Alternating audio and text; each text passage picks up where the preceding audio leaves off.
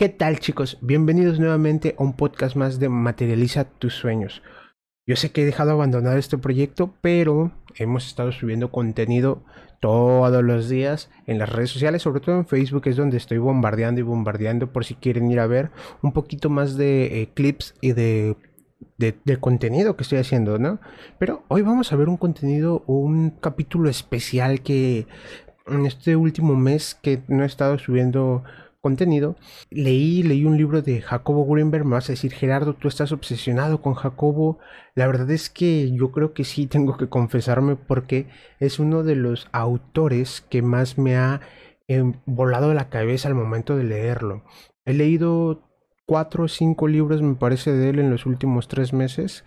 Y vaya, creo que no, no, me, ha dejado sin palabras, ¿no? He leído la teoría sintérgica, he leído eh, meditación autoalusiva, he leído em, Pachita, he leído que Pachita me voló así completamente la cabeza, eh, la luz angelmática y fluir en él sin yo. Y precisamente en este último es donde quiero hacer énfasis, porque quiero enfocarme en todo el aprendizaje que le podemos sacar a este libro.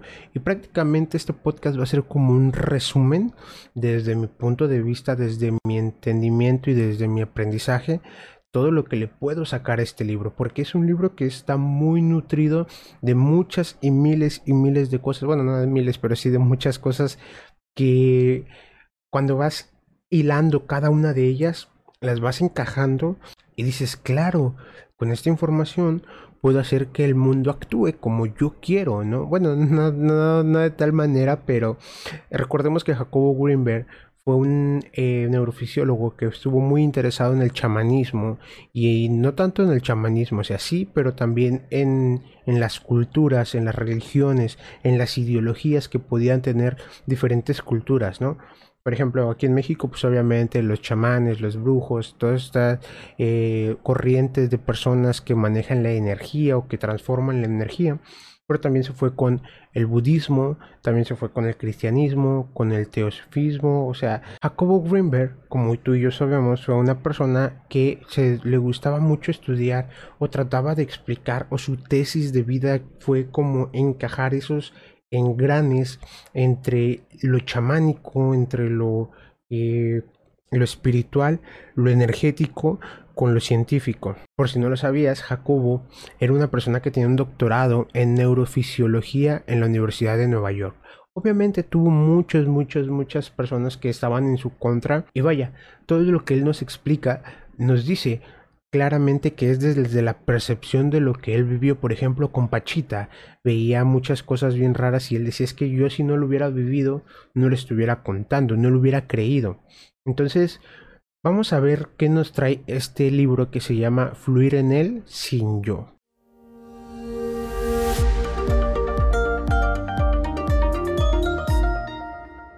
Y el autor comienza esta obra platicando eh, un viaje hacia Toluca en una escuela de niños de alguna manera dotados eh, fuera de lo normal de niños que son ah, que eran avanzados en, inteligencia por así decirlo eh, que los va a visitar en una época donde él se tomó un descanso de tantas investigaciones y ya había conocido algo que se llamaba visión extraocular, que también la visión extraocular es otra cosa que me ha dejado y me ha volado la cabeza, pero también podemos hacer un podcast completo de esto. Y vaya, la visión extraocular dice que llegó y que él quería empezar a tratar esto con estos niños que, que, que debatían con él sobre temas muy eh, avanzados para unos niños, ¿no? Temas como el hablar del Dalai Lama, sobre la guerra, o sea, temas que con un niño no te imaginarías que podrías tocar. Pero sin embargo, eh, este señor Jacobo les enseñó la visión extraocular a estos niños. Y cuenta que cuando se lo empezó a enseñar empezaron a aprender muy rápidamente, muy rápido en el aspecto de que ellos empezaron a entrar en la técnica o aplicar la técnica de una manera muy rápida, a tal punto que en el primer día había niños, o en los primeros días había niños que con la, por ejemplo, con la meditación autoalusiva podían salir y junto con la visión extraocular, que son dos técnicas diferentes, pero van muy de la mano, podían salir como de su ser y volar. Y había niños que decían que iban incluso hasta el, hasta el universo, ¿no? Hasta el espacio. Y esto es algo muy loco porque había niños que se convertían en el agua, en el aire, vaya, cosas que, que tú creerías que son imposibles físicamente, él lo explica que son imposibles físicamente quizá, pero mentalmente y espiritualmente, ¿no? Después de este capítulo, que obviamente es un capítulo muy impresionante, que obviamente va detalle tras detalle de todo lo que les estoy platicando y ahorita nada más les estoy dando como una embarradita porque no es el punto de este podcast, pasa sobre eh, una experiencia que tuvo que se fue a la India a buscar un maestro meditativo y en la India encontró una persona que resultaba ser de aquí de México y que en México conocía a un señor que se llamaba Don Panchito, que Don Panchito era un chamán una persona que manejaba la, energía a su voluntad aquí en Mérida. En Mérida, eh, como es bien sabido, tanto como en Mérida como en Catemaco, hay muchos o son muy conocidos por eh, el hecho de que hay muchas personas que son chamanes, ¿no? Que son brujos, que son eh, místicos, esotéricos, no sé cómo llamarlos, y que manejan la energía y que manejan esta cosa, ¿no?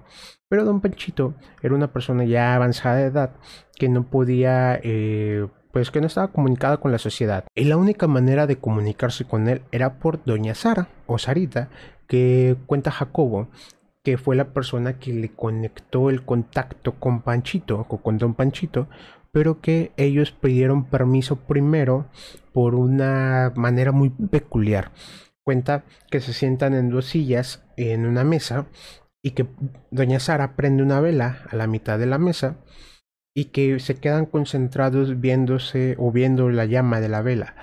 Entonces doña Sara telepáticamente, y lo pongo entre comillas porque no es comprobado, es, una, es un fragmento que dice Jacobo en su libro, le pide a don Panchito permiso para ir a visitarlo porque don Panchito tampoco vivía como en, la sociedad, ¿no? O sea, en la, ciudad, sino que vivía apartado. Y bueno, pues resulta que doña Sara eh, le dice a Jacobo que don Panchito les acaba de dar el visto bueno a través de la vela, como si fuera un mensaje de WhatsApp, un mensaje de texto, eh, pero a través de la vela, y que esa era la forma de comunicarse de don Panchito, a través de la, em, de la mente, que podía de alguna u otra manera ponerlo coloquialmente para que nosotros lo entendamos como usar telequinesis, como comunicarse con la mente y con Doña Sara tiene una conexión muy fuerte. Que bueno, esto ya podemos explicarlo con un poquito de la teoría Einstein-Podolsky Rosen, pero ya esto es tema y aparte. Y bueno, Jacobo cuenta que con Don Panchito aprendió muchas cosas, que se quedó mucho tiempo con él, bueno, algún tiempo con él, y que aprendió muchas cosas, y que Don Panchito no era como los demás chamanes que habitaban en la zona, como los demás brujos, porque él no necesitaba nada los brujos o los chamanes de la zona ocupaban bastones, ocupaban varitas, ocupaban algún artilugio para hacer sus hechizos y don Panchito no ocupaba nada. Vaya, es un capítulo muy interesante, eh, muy bueno, igual si te gustan estos temas de las historias y de lo esotérico, está muy lindo, está muy chido, está muy padre, a mí me encantan este tipo de cosas, entonces yo lo disfruto muchísimo. Y pasando por esos dos primeros capítulos, Jacobo se mete en los niveles de conciencia y en los tipos de conciencia que hay o que algunas culturas han descubierto. Abarca el tema cabalístico que vaya, como si conoces un poquito de la cábala y de toda esta onda de la religión cabalística o de la cultura cabalística, como es arriba es abajo, el, nombre de Jehová en hebreo, de Yud Bajet, todo esto lo abarca Jacobo, los, las emociones y los colores, todo esto lo abarca y lo explica. De ahí pasa lo teosófico, que son los siete niveles de conciencia que Madame Blavatsky eh, menciona en su, en su teoría, ¿no? De ahí pasamos al tema chamánico mexicano, que en este caso ellos lo dividen en dos, como la conciencia y la conciencia náhuatl, que también Jacobo lo explica muy ampliamente en sus capítulos. El tema budista, que bueno, sabemos que Buda fue un hijo de un rey que tuvo siempre todo, que nunca conoció la enfermedad, bla, bla, bla, bla, bla, bla, y que al final él decidió eh, buscar como ese camino de iluminación. De ahí nos pasamos a la psicología transformacional, que vaya, cada una de estas cosas yo nada más las estoy ampliando para no alargarnos mucho, pero todo esto lo va aplicando y lo va explicando. Y al final su modelo sintérgico, que pues obviamente fue su tesis de vida, ¿no? La, teoría sintérgica de Jacobo Greenberg. Pero en este punto es donde llega a tocar, y lo toca de una manera muy bonita porque lo toca como un poema. Yo he leído a Jacobo y he estado leyendo a Jacobo y es una persona, lo hablaba con mi maestro Manuel Reza, que es una persona que, conocía mucho del tema eh, de cómo entrar en la mente de las personas. ¿Por qué? Porque Jacobo, aparte de tener libros que eran como sus tesis, como la teoría sintérgica, que es su tesis de vida prácticamente, y tiene varios más, este libro que es Fluir en él sin yo, eh, que es un poquito, yo lo considero un poquito más motivacional y aparte tiene libros que son metafóricos, libros que son cuentos, que son historias. Entonces era, vaya, tiene 52 libros, me parece, si, tengo, si no mal entiendo, y no, no todos tratan de lo mismo. Si todos tienen un poquito de todo, pero tiene libros, por ejemplo, La Fuerza Vital, creo que se llama, que es un libro, es una novela de una persona que es un, viajero de otro mundo, de otro universo. Y está bien loco, o sea, tú te pones a pensar y dices, ¿qué onda? ¿No? ¿Qué onda con este señor? Y justamente cuando llega esta parte de qué es él, él, o qué es él y qué es yo, que es como la premisa del libro, es fluir en él sin yo. Vamos a reemplazar él por realidad. Lo puedes reemplazar por realidad, lo puedes reemplazar por Dios, lo puedes reemplazar por Matrix, lo puedes reemplazar por, eh, no sé, por el boxón de como tú lo quieras, como tú lo quieras llamar a esto, a la latiz, como le llamaba, ¿no? La realidad o el él. Entonces, si ya lo cambiamos y en vez de decir fluir en él, le ponemos fluir en la realidad, ¿ok? O fluir en Dios, o fluir en el mundo, fluir en el planeta, fluir en la vida, sin, eh, sin yo, que yo lo pone como un, eh, el ego, sin fluir en, sin el ego, en la realidad sin ego, sin preocuparte por el pasado, sin preocuparte por el futuro y preocupándote por el presente.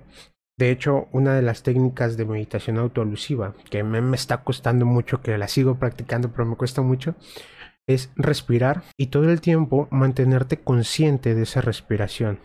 A mí se me va por partes, ahorita que te lo dije me acordé, pero es respirar y observar ese proceso tiene que llegar el momento en el que con la práctica y con el tiempo vayas encontrando este equilibrio en ti que puedas estar siempre presente, ¿no? Que es lo que buscaban los budistas con sus técnicas, porque es una técnica budista. Y es mucho lo que busca, por ejemplo, la rama del mindfulness, eh, que es el estar en el aquí y en el ahora. Y es mucha respiración y también viene del tema budista. Pero bueno, resumiendo, el título del libro de eso se trata, de fluir en la realidad sin el ego que nos eh, separa o que nos aparta de la sociedad o de, nuestro, de poder vivir en nuestro presente más bien, sin el ego que nos tiene atados al pasado y que nos tiene preocupados por el futuro. Si nosotros nos dejamos de atar por el pasado y nos dejamos de preocupar por lo que viene y vivimos en el aquí y en el ahora, preocupándonos eh, en este momento, por ejemplo, ahorita que yo estoy grabando, bueno, pues es aquí donde empieza la, la, vida, ¿no? Es aquí donde empieza, según Jacobo en este texto y en estos poemas que hace tan hermosos, es poder vivir en ti, poder vivir en lo que te está pasando ahorita en el presente. Es una cuestión que creo yo que sí deberías de leer. Recuerda que aquí abajo te voy a dejar el link para que tú puedas ir y comprar su libro físico si estás en México. Si estás en otro país, me parece que lo puedes comprar en Amazon. Aquí les voy a dejar los links abajo para que vayan, los vean, los, los puedan comprar y ver y tenerlos en la mano, que es un libro hermosísimo. Y bueno, Jacobo, después de este, de este hermoso poema, que es un poema extenso, hermoso, largo, cuenta un relato donde va con una. Eh, va a la India, regresa a la India y, y va en busca de un maestro meditativo. Cuenta que llega a un lugar donde todos aclamaban a una persona que sinceramente no recuerdo cómo se llama, porque tiene un nombre medio raro. Eh, y que empiezan a pasarle cosas, pero que él se empieza a sentir vacío, se empieza a sentir sin, sin espíritu prácticamente cuando esta persona llega, cuando esta persona lo ve, porque esta persona es una persona con lujos, con carros y, llega como a templos donde hace que las personas, a lo que yo le entendí, se sientan menos. De ahí dice que se va, que, un, que como que todo se empieza a dar y como que todo se empieza a conectar. Cuenta una serie de sucesos donde todo empieza a conectarse para llegar a ese lugar. Incluso cuenta que ya no había boletos de tren para viajar hacia donde tenía que ir, que de repente él dice, mándame una señal para que pueda yo asistir si necesito asistir o no, y que justo enfrente la persona que estaba enfrente estaba cancelando su boleto de tren y es el boleto que a él le tocaba, que es una cosa bien loca y bien, bien... Eh, bien, bien, bien extraña, ¿no? Al final cuando empiezas a leer a Jacobo y vas entendiendo, dices, mm, ok, como que va cobrando sentido algunas cosas. Y después de esta historia, Jacobo empieza a entrar en el tema de la latiz, de tu mente, que es como su teoría sintérgica, que lo resume un poquito, de cómo tus neuronas van interactuando con este campo, con este campo estructural de la energía o, la latiz que le llaman, ¿no? La matriz, algunos le llaman Dios, la percepción que tenemos de la vida, de los objetos, vaya, aquí entra ya en unos temas muy técnicos que quizás si no estás muy familiarizado, puede que te cuesten un poquito, pero son muy interesantes, muy muy interesantes. Y después de toda esta travesía que Jacobo nos cuenta en su libro de Fluir en el sin yo y de explicarnos que fluir en la realidad sin el ego, vivir en el presente, es la forma más eh, armoniosa de vivir, termina todo su libro y termina toda su obra con un párrafo que se las voy a citar tal cual como lo dice él.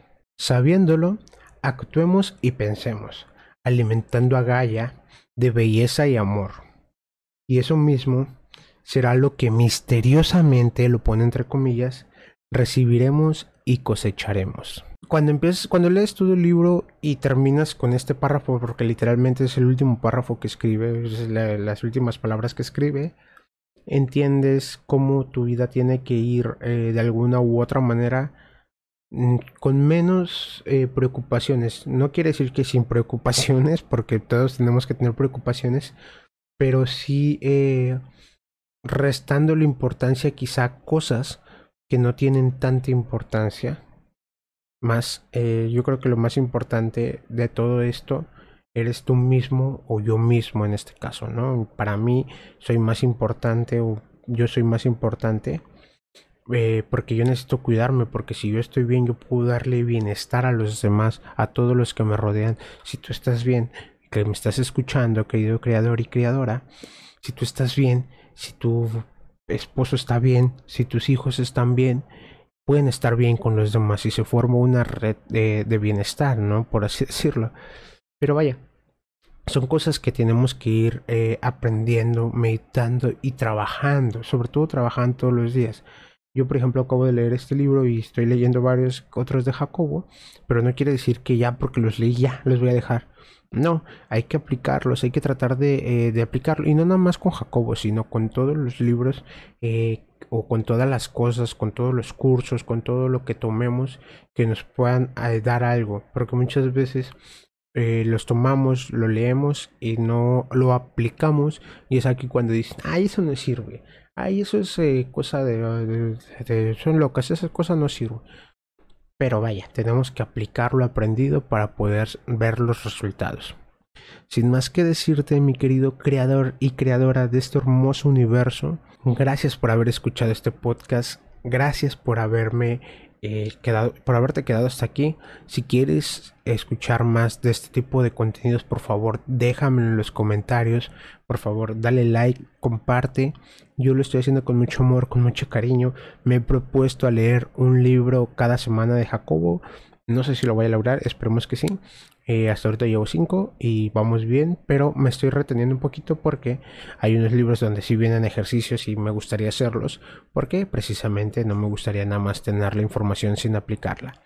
Sin más que decir, cuídate mucho, te mando un fuerte abrazo, pásatela bonito y recuerda que tú eres el creador y la creadora de esta hermosa realidad.